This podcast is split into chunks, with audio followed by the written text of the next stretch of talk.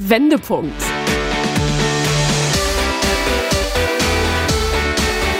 Ein Coachcast mit Anke Nennstiel und Insalle.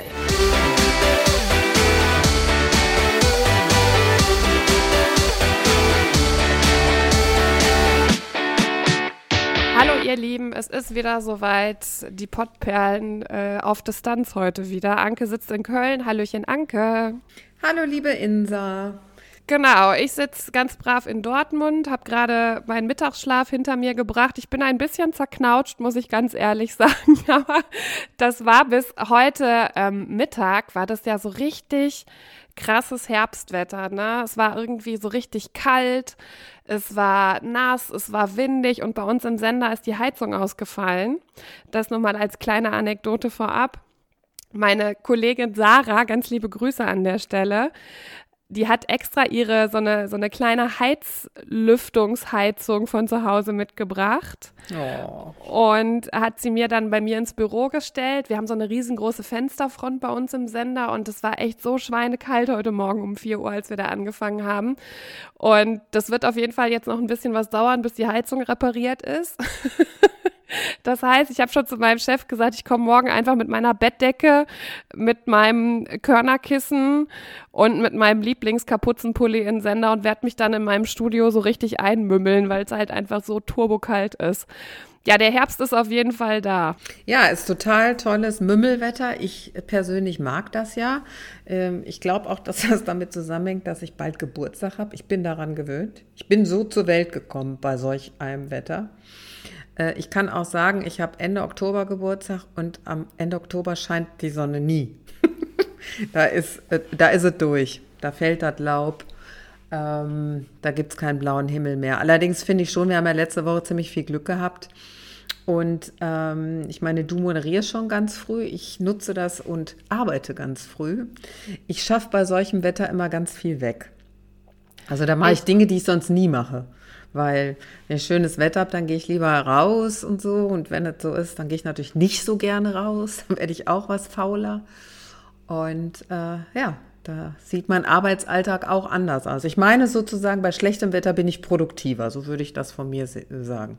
Das ist irre, ne? Das werden wir auf jeden Fall in der nächsten Themen-Podcast-Folge dann auch nochmal aufgreifen. Ähm, wir feiern mit euch das Schmuddelwetter, ein Herz für Schmuddelwetter. Ich glaube, da könnt ihr noch ganz viel von Anke mitnehmen. Ich tue mich da bei dem Wetter nämlich auch ehrlich gesagt ein bisschen schwer, so in die Gänge zu kommen. Ich bin dann irgendwie so ein bisschen trantütig unterwegs und bin halt ein Sommerkind, ne? Wahrscheinlich liegt es daran. Ja, wahrscheinlich liegt es daran. Also ich glaube schon, aber äh, da bin ich nicht wissenschaftlich genug informiert, um das zu äh, äh, verifizieren. Aber ja, es sollte auch schon jetzt ein Aufruf sein. Ähm, nützliche Tipps rund ums schlechte Wetter, was man aus schlechtem Wetter machen kann.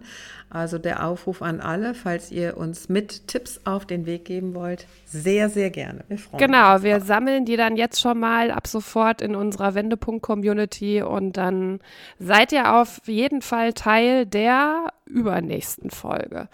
So, ähm, kurzer Blick hinter die Kulissen vorab. Anke und ich haben hier wieder 20 Minuten lang gestruggelt mit den Bluetooth-Kopfhörern von Frau Nennstiel. Also falls auch da jemand das Geheimnis kennt, wann funktioniert es eigentlich wirklich richtig? Bitte, also wir haben jetzt Ja, aber mein Mann, mein Mann, der ist ja Technikexperte, der ist ja morgen, der ist ja morgen Gott sei Dank bei dir zum Seminar. Das heißt, er kann sich dann morgen mal die ganze Materie angucken. Aber ich glaube, wir haben es provisorisch auf jeden Fall wieder hingekriegt. Top. Also ich möchte, geht auch ohne Techniker. Ich wollte gerade sagen, es wäre doch schön, wenn wir mal einen Techniker als Mutmachmenschen einladen könnten. Vielleicht könnte also sich da auch direkt jemand melden. Super Idee. Also auch hier bitte der Aufruf, äh, wer technisch versiert ist äh, und darüber erzählen möchte mal, wie ist es eigentlich, Menschen zu helfen, die so technisch nicht so versiert sind, sollen sich gerne bei uns melden. Wir freuen uns. Genau, der kann uns dann ja mal Mut machen. Genau. Wir brauchen auch mal Mut. Das ist auch noch mal ein Thema. So, ähm, das ist eine schöne Geschichte, finde ich, um das Thema einzuleiten, weil was das betrifft, sind wir nicht perfekt, was das Thema Technikwissen betrifft, Anke, und da können wir viel drüber lachen. Du hast dir für diese Folge das Thema Perfektionismus gewünscht. Ich finde es wahnsinnig spannend. Du hast den Blog-Eintrag für deinen Wendepunkt-Blog ja auch schon fertig dazu. Ich habe den sehr interessiert in Vorbereitung zu dieser Folge auch schon gelesen. Erzähl doch mal ganz kurz, wie bist du auf die Idee gekommen, dass du gesagt hast, Mensch, ich möchte mit euch heute über dieses Thema sprechen? Ähm, eigentlich ganz einfach. Äh, in meinen Coachings stelle ich immer wieder fest, also bei mir ist es tatsächlich so, die Themen, die kommen ja fast ausschließlich von meinen Kunden, was die so mitbringen. Und häufig ist es ein Thema, ähm, dass die Leute sich zu viel zumuten. Warum auch immer. Äh, wir wissen ja, das ist herkunftsbedingt oder äh, komisch eintrainiert. Aber ähm, ich habe festgestellt, dass die Leute immer perfekte Lösungen, noch nicht mal mehr gute Lösungen, also eine gute Lösung ist ja eine gute Lösung, wie das Wort schon sagt, es muss immer perfekt sein. Und äh, da ich das von mir auch kenne und lange ja auch im Spagat unterwegs äh, war, also nicht nur die Perfe das perfekte Lebens, äh, äh, Leben zu führen, perfekte Familienleben zu führen, die beste Ausbildung für mein Kind zu haben, den besten Job zu haben, äh, wenn ich irgendwas mache, einen Abschluss anstrebe, natürlich den besten Abschluss zu haben, ähm, kenne ich das von mir und ich weiß auch, wie anstrengend das ist. Und da ich finde, dass die meisten Menschen so angestrengt sind, wenn ich den frage, äh, wenn ich die dann mal so frage, ich finde, das ist ganz schön viel, was sie da eigentlich machen. Wenn wir davon jetzt, sage ich mal, nur 60 Prozent oder 70 Prozent schaffen, würde das nicht vielleicht auch ausreichen? Sind die Leute oft erstaunt. Und deshalb finde ich dieses Thema überhaupt mal zu hinterfragen und zu durchleuchten. Hm, woran liegt das eigentlich, dass wir perfektionistisch veranlagt sind? Nicht alle natürlich, ne? aber Leute, die äh, sehr angestrengt sind, Leute, die äh, sehr erschöpft sind, weil der kausale Zusammenhang äh, des Negativthemas ist natürlich, äh, dass oft einhergeht mit Perfektionismus auch äh, eine Krankheit. Ne? Das macht natürlich krank, wenn man dauernd perfekt sein will. Das schafft man ja gar nicht. Also ist die Erschöpfung natürlich quasi vorprogrammiert, in welcher Form auch immer. Jetzt ist es ja tatsächlich so, dass in unserem Umfeld, egal ob es im Fernsehen ist, in sozialen Netzwerken, wenn ich da an diese ganzen Influencer denke, denen ich zum Beispiel auch folge, die leben in der perfekt eingerichteten Wohnung, die haben die perfekt durchgestylten Klamotten, die haben immer schöne Haare, die sind alle schlank, die machen alle fünfmal die Woche Sport. Die sind erfolgreich, ne, die verdienen viel Geld, ne, die leben uns das ja alle irgendwie vor, ne, wie das ist, perfekt zu sein und dass man dann da ein gewisses Streben hat, das ist ja nachvollziehbar, ne? dass uns das so vorgelebt wird. Jetzt ist für mich, stellt sich gerade die Frage, es ist ja grundsätzlich gut, glaube ich, einen guten, hohen Anspruch an sich selber zu haben, dass man sagt irgendwie, Mensch, ich möchte mich gerne weiterentwickeln und ich möchte auch mich verbessern zum Beispiel. Wo ist denn da quasi die Grenze überschritten, dass es, ich sag mal, zum, vom Gesunden zum Ungesunden? Weißt, weißt du, was ich meine? Ähm, die Grenze ist definitiv überschritten. Also ich glaube, so mit Perfektionismus einhergehend sind immer so Tugenden wie ähm, Ordnung, Zielsetzung und ähm, ja, vielleicht auch äh, ähm, Disziplin. Da ist ja grundsätzlich erstmal nichts Schlechtes dran, wenn man diszipliniert sich Ziele vornimmt und denen nachgeht. Ich glaube, die Waage ist wie. Und ich sage immer, messbar, man kann, wir können es messen. Wir haben acht Stunden Zeit zu arbeiten. Wenn wir es in acht Stunden nicht hinkriegen, haben wir unser Bestes gegeben. Wir können natürlich aus den acht Stunden ähm, auch zehn machen oder zwölf. Ich habe ähm, im Coaching oft Leute, die auch mit Fristen zu tun haben, Anwälte zum Beispiel. Ne? Da müssen Fristen innerhalb einer Zeit äh, bearbeitet werden. Die stehen unter solch einem Druck und Stress und arbeiten teilweise von morgens sieben bis abends um elf. Da gilt es natürlich zu hinterfragen, wenn das jeden Tag, also dass das mal so ist, weil man da eine Frist hat, sollte die Ausnahme bleiben, dann ist das Maß auch okay ist das die Regel, ist natürlich nicht okay, weil ein Arbeitstag hat acht Stunden. Ist eigentlich ganz einfach. Und das Gleiche gilt auch für äh, Mutterdasein und äh, Hobbys. Man, wenn man sich das in Zeiteinheiten äh, einteilt, äh, nicht alles geht immer hundertprozentig. Und äh, da habe ich auch einen kleinen Tipp, dass man sich so Familienprojekte so auch in den Terminkalender wie ein Arbeitsmeeting einträgt, damit das gar nicht erst immer so für die Familie so, sonst hat man nämlich aus 100 Prozent richtig machen gleich 200 geschaffen und das kann es irgendwie nicht sein. Ja, also falls ihr da also falls ihr eine junge Mama seid ne, und da ein bisschen Input noch braucht, ich folge einer ähm, Instagram-Seite, die heißt Echte Mamas. Und die erzählt von genau solchen Geschichten. Also quasi, dass es völlig in Ordnung ist, wenn man als Mutter auch einfach mal sagt, ich kann nicht mehr und ich bin eben nicht perfekt und meine Bude sieht aus wie Sau und das Kind hat jetzt gerade schon wieder den Topf mit, dem, mit den Haferflocken über den Tisch gekegelt und schreit nur rum. Also quasi eben nicht dieses, dieses perfekte Leben, von dem ich gerade erzählt habe. Ähm, genau, du hast ja gesagt vorhin, es stellt sich natürlich auch die Frage, ähm, wie merken wir das, dass wir in so einer Perfektionismusfalle gefangen sind? Ja, also wir merken es auf jeden Fall daran, ähm, dass wir nicht ruhen. Ja, also dass wir nach einem Arbeitstag direkt, es gibt gar keine Pause oder die Pause ist dann der Arbeitsweg nach, vom Arbeitsweg nach Hause und dann wird direkt wieder neu angesetzt. Mit was auch immer. Entweder das nächste Projekt Familie steht im Raum und dann kocht man das perfekte Essen. Kann ja auch irgendwie einfach mal Spaghetti in den Topf hauen. Ne? Ist jetzt zwar vielleicht nicht so das Gesündeste und auch nicht jeden Tag, aber es gibt ja auch genug To-Go-Sachen, die man sich schon vorgekocht und vorbereitet kaufen kann. Ähm, immer den Anspruch, die Anspruchshaltung steckt immer dahinter, was Besonderes zu machen, ähm, was jetzt auch für die anderen wieder gut ist und nicht an sich zu denken zum Beispiel.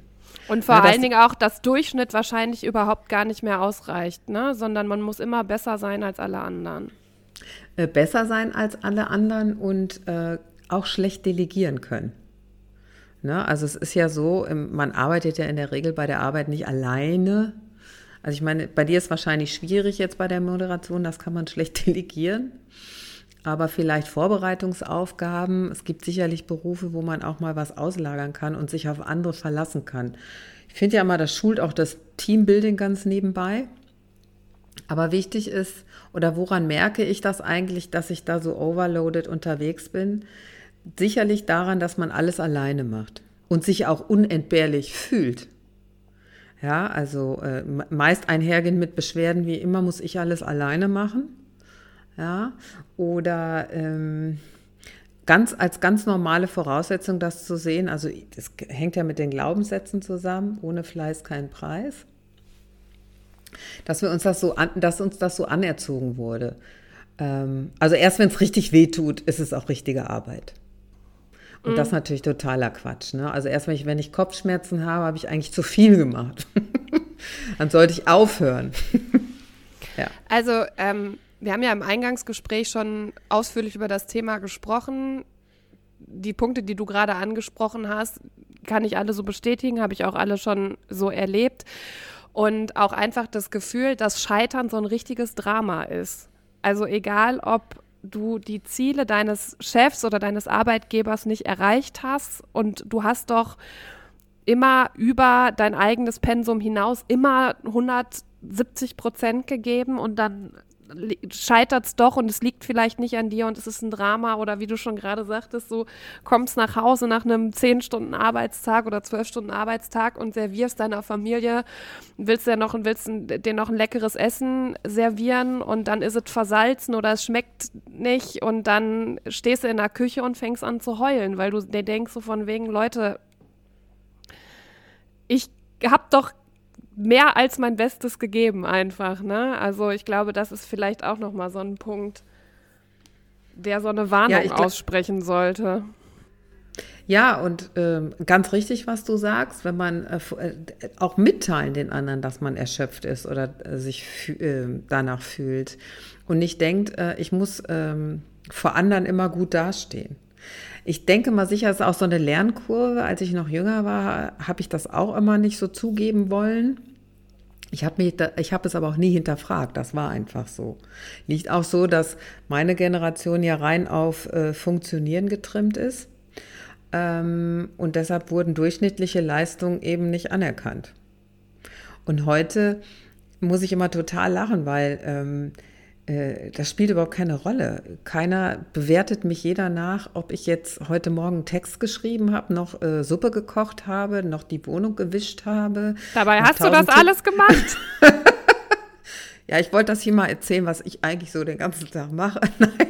Ja, aber das ist einfach total wurscht. Und wie viel ich wann, wie, wo mache, ähm, sollte mein, äh, meine innere Uhr anzeigen. Und darum geht's. Und ich glaube, dass das ein, ein Prozess ist, ne, der da in Gang gebracht werden muss. Also ich habe diesen Prozess für mich bei dir im Coaching gelernt, einfach mal zwei oder drei Gänge zurückzuschalten und habe das halt auch viel in meinem Umfeld kommuniziert. Also sprich in meinem engsten Freundeskreis, für die ich halt auch immer noch das Gefühl hatte, ähm, ich muss für die da sein, ich will für die da sein, zu dem ganzen Job Tetatät und Familienstress. Jetzt äh, kennt der ein oder andere ja meine Geschichte, dass es in meiner Familie, dass ich da relativ viel Verantwortung relativ früh übernehmen musste das dann auch zu kommunizieren, ich sag mal an die Eltern, an den Partner, an die Freunde und natürlich auch an den Chef, das ist ja total wichtig. Und ich kann für mich sagen, dass mein Umfeld wahnsinnig viel Rücksicht auf mich nimmt, seit ich gelernt habe, das anständig zu kommunizieren, dass ich gesagt habe, Mensch, heute oder es wird eine stressige Woche ich weiß, ich habe drei Termine abends. Wir müssen uns mal irgendwie ein bisschen organisieren, was zum Beispiel jetzt die Abendessenplanung betrifft. Jetzt ist es so natürlich, dadurch, dass ich in der Regel nachmittags frei habe, gehe ich natürlich einkaufen und kümmere mich um, ums Abendessen, weil mein Mann eben bis später abends arbeitet. Oder wenn ich jetzt zum Beispiel auch meiner Freundin sage, Mensch, du mit einem Treffen unter der Woche, das wird jetzt eher schlecht oder wenn ich auch mal nicht ans Telefon gehen will im Feierabend, weil ich gerade einfach mit mir selbst beschäftigt bin und Ruhe brauche. Das verstehen die alles und da möchte ich nochmal an jeden appellieren, das ruhig auch im Umfeld zu kommunizieren. Meine Familie hat wahnsinnig großes Verständnis, die nehmen von alleine aus jetzt schon Rücksicht, die erwarten ganz viele Sachen nicht mehr. Zum Beispiel ein gutes Beispiel ist, mein Vater ist gestern ins Krankenhaus gekommen der äh, hat ein neues Knie bekommen. Und ähm, wir haben letztes Wochenende schon unseren Hund genommen. Also der wohnt ja eigentlich bei meinen Eltern, Wova und ich, also mein Mann und ich, wir küm kümmern uns in regelmäßigen Abständen um den. Und es war klar, dass der Hund irgendwie am Sonntag zu uns kommen muss. Und hat mein Vater gesagt, so hey, pass auf, bevor ich operiert werde die Woche, ich fahre nach Jever zu meinem Bruder natürlich bringe ich euch den Hund dann eben schnell in Dortmund vorbei und du musst auf keinen Fall nach Dienstlaken kommen und den holen. Und dass, dass er sagt, so von wegen, du machst doch jetzt bitte in deiner Freizeit nicht noch irgendwelche zwei Stunden Autofahrten nach Dienstlaken, um den Hund abzuholen. Und das sind so Kleinigkeiten, die mir aber unheimlich viel geben. Also die mich natürlich entlasten und die mir viel geben. Von daher wirklich, besprecht es, wenn ihr das Gefühl habt, ihr müsst in eurem Umfeld auch perfekt sein und leisten, besprecht das, kommuniziert das. Ich bin mir hundertprozentig sicher, da hat jeder Verständnis für. Äh, total richtig und wichtig, was du sagst. Auf jeden Fall Kommunikation als Schlüssel. Ein weiterer, ein weiterer Schlüssel ist natürlich äh, die Selbstakzeptanz, also anzuerkennen, was man da eigentlich leistet. Also das mache ich im Coaching, dass ich mit den Leuten erstmal erarbeite, weil ja jeder denkt, das, was er tut, ist total normal. Ne? Total normal, man geht arbeiten, das gehört ja dazu. Und nicht jeder hinterfragt, was arbeite ich denn da eigentlich? Ne? Sicherlich was anderes, wenn ich, ähm, äh, jetzt was Falsches zu sagen, auf jeden Fall von morgens bis abends harte Arbeit, handwerklich, schwere, ich sag mal Flaschenpost. Wenn ich von morgens bis abends Flaschenpost, bei der Flaschenpost arbeiten würde, dann bräuchte ich nie wieder Sport machen und ich würde wahrscheinlich abends gar nichts mehr auf die ähm, Kette kriegen, weil die Leute schleppen ja schon echt schwere Kästen durch die Gegend. Sicherlich harte Arbeit und brauchen vielleicht auch mehr Erholung. Und nehmen wir das Beispiel, da dann zu sagen, so, das habe ich jetzt heute irgendwie hingekriegt und das reicht auch. Manchmal ist es ja auch so, weiß ich nicht, da komme ich nach einem hart gearbeiteten, äh, ge, ähm, gearbeiteten Tag nach Hause, die Sonne scheint, es ist totales Wetter und dann denke ich, ach, jetzt mache ich mal noch einen Spaziergang und auf einmal wird aus dem kleinen Spaziergang eine kleine Wanderung. Dann ist das auch okay, wenn ich das Bedürfnis habe, ja. Und wenn ich nicht erwarte, dass das von außen irgendwie eingefordert wird oder äh, erwartet wird, dass andere sagen, äh, dass andere so meinen Tag strukturieren. Und deshalb ist ganz wichtig, sich das Eigenlob, darum geht es so ein bisschen, dass man sich mal so sagt, was mache ich denn da eigentlich? Und das Eigenlob auch ganz wichtig ist und am besten täglich, um ein gutes Gefühl langfristig aufzubauen. Ja. Eine Sache ist mir noch ganz wichtig und ich glaube, das kennen alle von euch, die jobtechnisch irgendwie mit messbarem Erfolg zu tun haben. Also wo es um, ich sag mal, Quartalszahlen geht, um Provisionen, bei mir sind es jetzt die Hörerzahlen, die zweimal im Jahr rauskommen. Seit ich in der Morningshow arbeite und quasi an diesen Hörerzahlen gemessen werde, sind diese Hörerzahlerhebungen, die zweimal im Jahr rauskommen, für mich wirklich ein riesengroßes Thema. Ich bin die Woche vorher schon total nervös. Wenn die rauskommen, am Tag selber laufe ich wie so ein wie so ein Eichhörnchen durch die Gegend in der Regel lief es jetzt immer ganz gut für mich. Ähm, in Bremen vor, vor allen Dingen auch.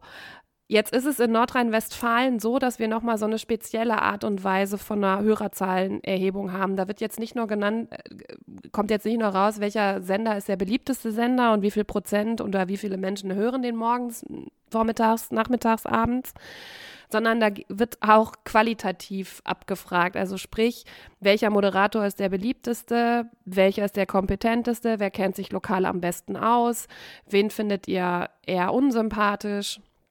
Genau, also es gibt halt so Bekanntheits- und Beliebtheitswerte der einzelnen Moderatoren. Und ich habe früher in einem Sender gearbeitet, wo diese Zahlen wirklich, ähm, ich sag mal, auch von der Programmleitung in den also quasi, die waren alles, ja, diese Zahlen waren alles. Und ich hatte das Glück, dass ich in den ersten Abfragungen relativ in Bekanntheit und Beliebtheit schnell weit vorne gewesen bin und auch vor meinen männlichen Arbeitskollegen. Also ich wurde als einzige Frau neben Männern abgefragt und habe mich natürlich wahnsinnig gefreut, als ich gesehen habe, so hey, du bist ja die einzige Frau und du bist noch gar nicht so lange am Start und offensichtlich machst du ja vieles richtig. Da habe ich mich natürlich wahnsinnig drüber gefreut.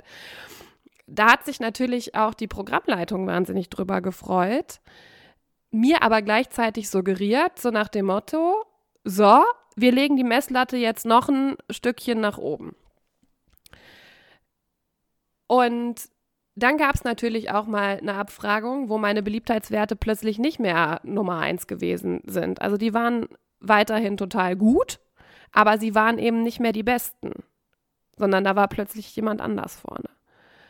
Und da habe ich halt gemerkt, natürlich auch durch diese Art und Weise, diese Hörerzahlen von der Programmleitung aus zu bewerten, dass mich das mega runtergezogen hat. Es haben dann natürlich voll viele Kollegen gesagt, Mensch, Insa, hier werden so wenig Leute befragt, die Fallzahlen, dass es ausschwingt, sind einfach wahnsinnig groß. Das ist mir ja auch vom Kopf her durchaus bewusst, aber trotzdem hat das was mit mir gemacht. Und zwar war ich wirklich fertig. Ich war total enttäuscht und hatte wahnsinnig große Angst, vor der nächsten Befragung, die dann wieder genauso gut war wie, wie die davor.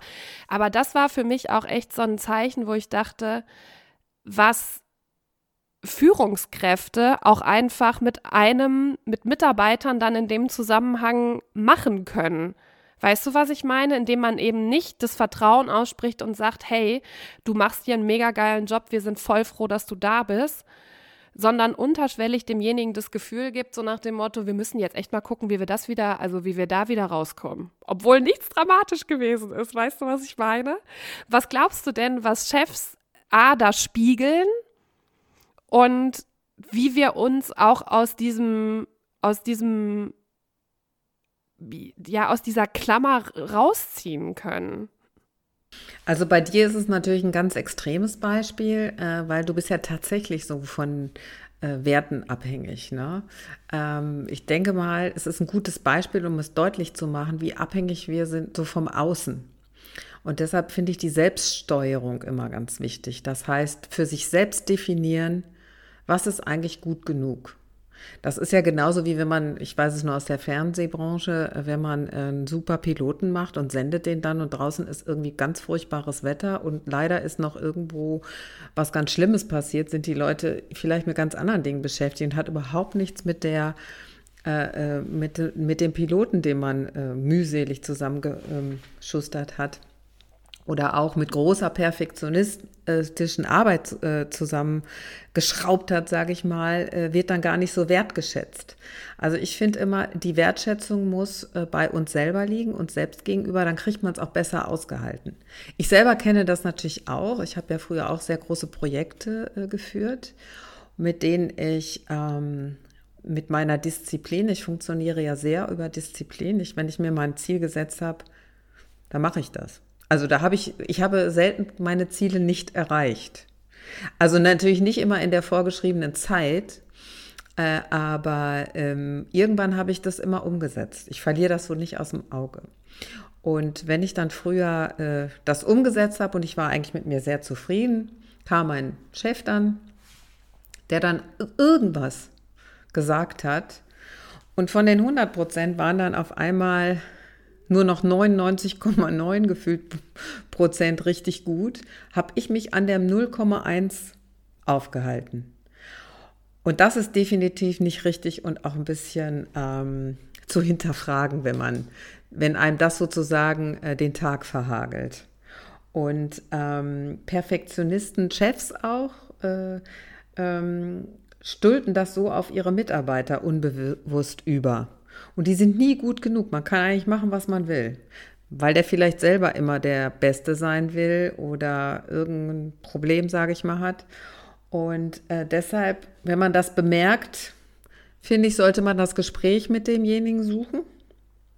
Und nicht um den zu korrigieren und ihm zu erzählen, was für ein Perfektionist er ist, sondern einfach, es, es, wird in der Regel nicht äh, zu, zu keinen guten Ergebnissen führen, sondern einfach mal gucken, wo sind eigentlich bei mir die Grenzen. Also, wo du das gerade so gesagt hast, da werde ich sofort getriggert, wenn der Chef kommt, so wir müssen dann mal. Ich meine, er moderiert doch nicht. Ähm, äh, und das muss sich verändern und verbessern, sondern vielleicht warst du ja eigentlich damit zufrieden und hast erkannt, ja, vielleicht hattest du ja auch selber einen schlechten Monat, ne? Äh, das ist auch was, was ich unbedingt noch sagen wollte. So rückblickend betrachtet hätte ich es auch irgendwie cooler gefunden, wenn das so nicht von 0 auf 100 gekommen wäre mit diesen Zahlen, sondern wenn das so stückchenweise passiert wäre. Aber das ist halt einfach aufgrund der Abfragemethode und eben diesen hohen Fallzahlen gibt es da halt einfach eben diese Ausfälle. Ne? Das ist halt so.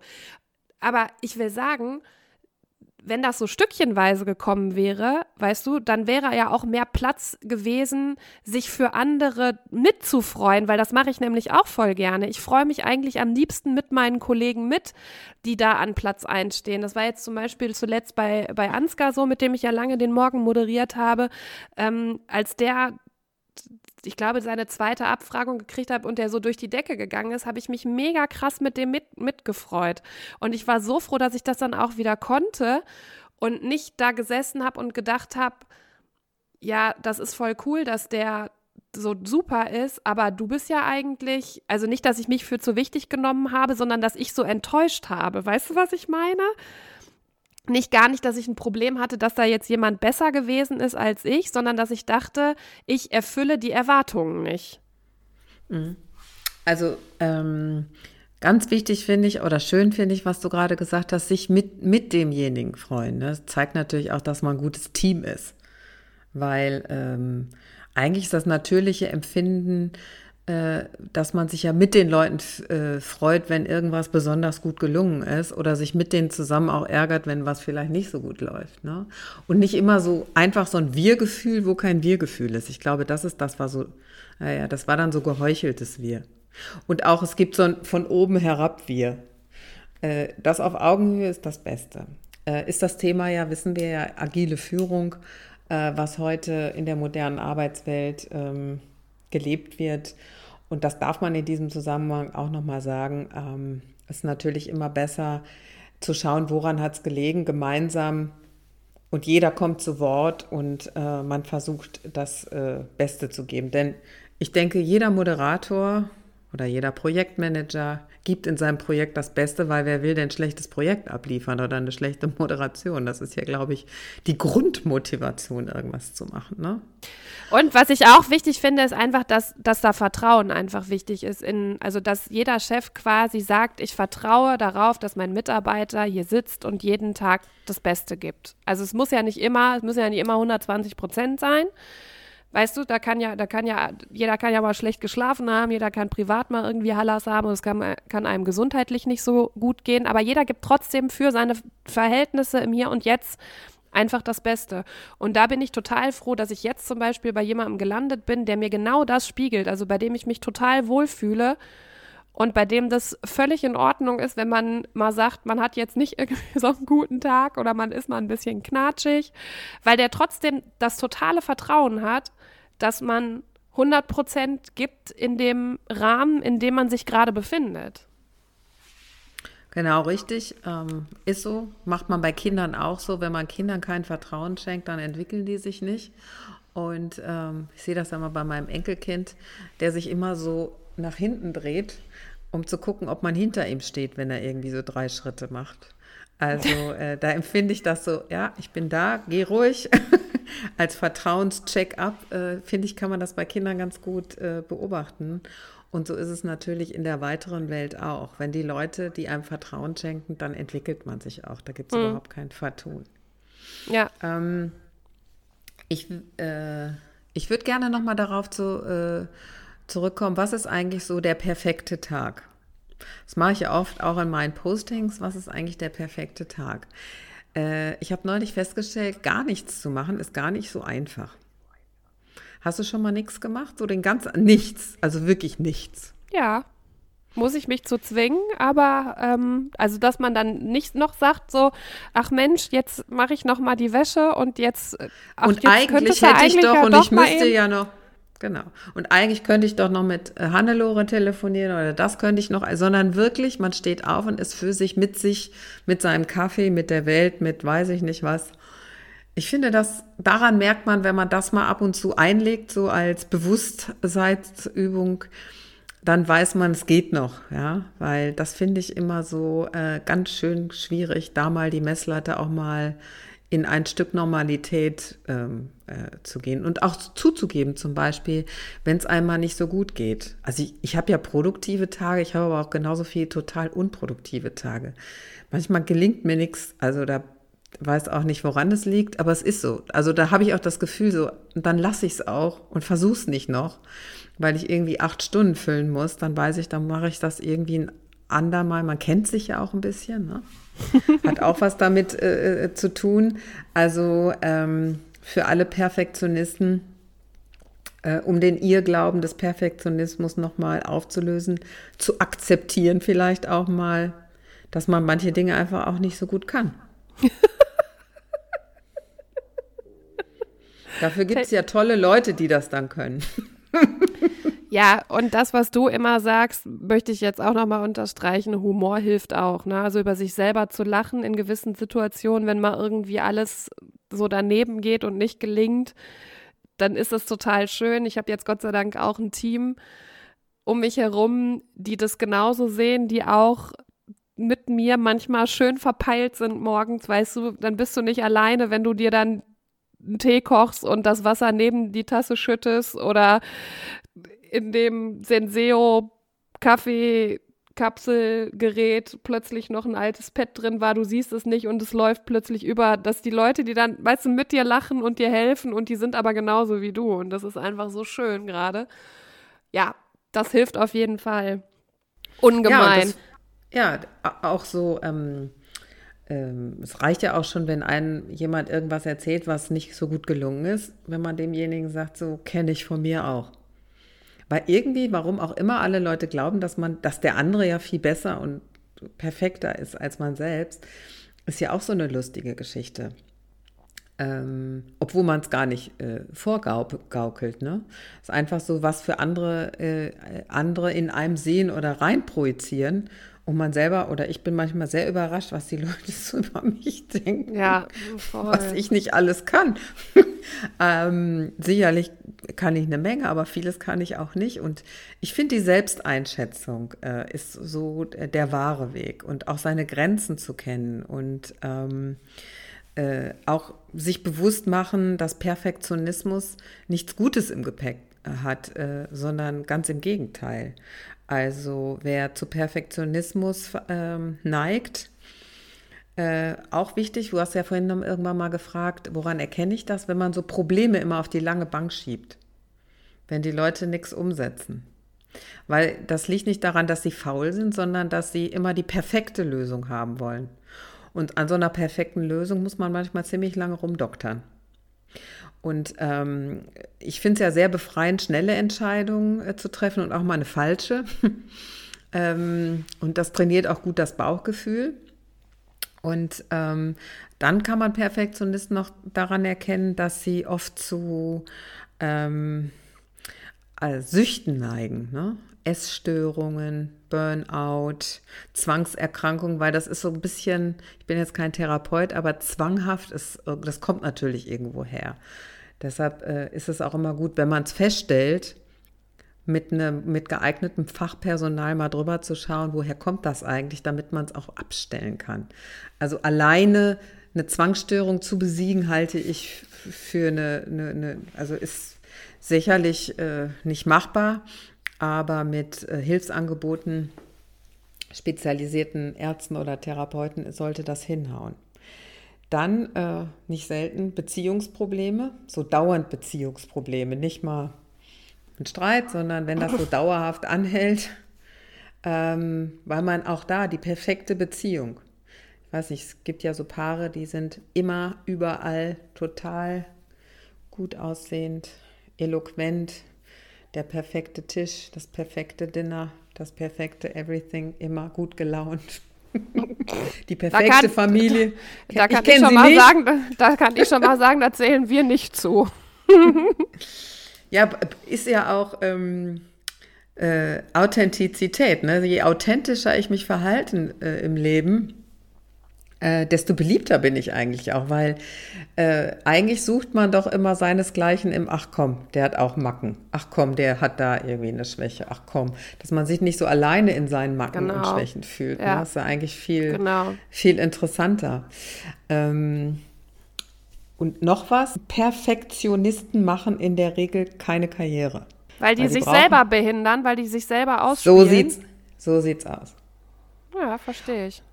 Ja, und weil die viel zu lange brauchen. Also die neues Teambuilding ist agiles Arbeiten, Delegieren. Jeder bringt sein Bestes ein, man führt zusammen, ist viel schnelllebiger. Der Perfektionist, der denkt, er kann alles alleine, das Modell ist tatsächlich echt ausgestorben. Also das nochmal so in der Zusammenfassung, warum man es auch nicht anstreben sollte, Perfektionist zu sein.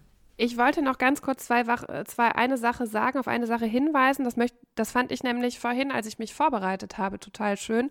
Du hast in dem Blog-Eintrag, im Wendepunkt-Blog, ja diesmal so einen Test Ne? Also quasi so verschiedene Fragen aufgelistet und wenn man mehr als fünf davon mit Ja, glaube ich, beantwortet, dann sollte man mal ein bisschen intensiver über dieses Thema nachdenken.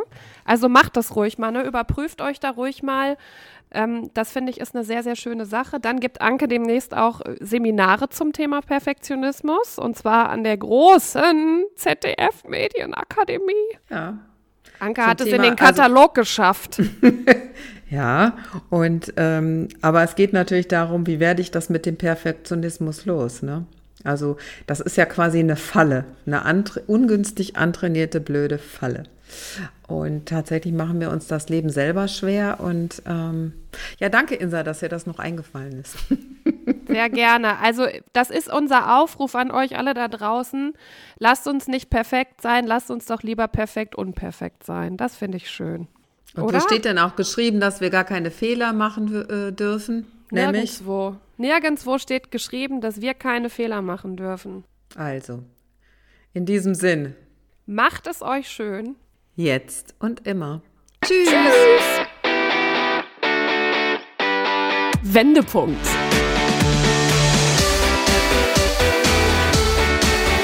Ein Coachcast mit Anke Nennstiel und Insa Löll.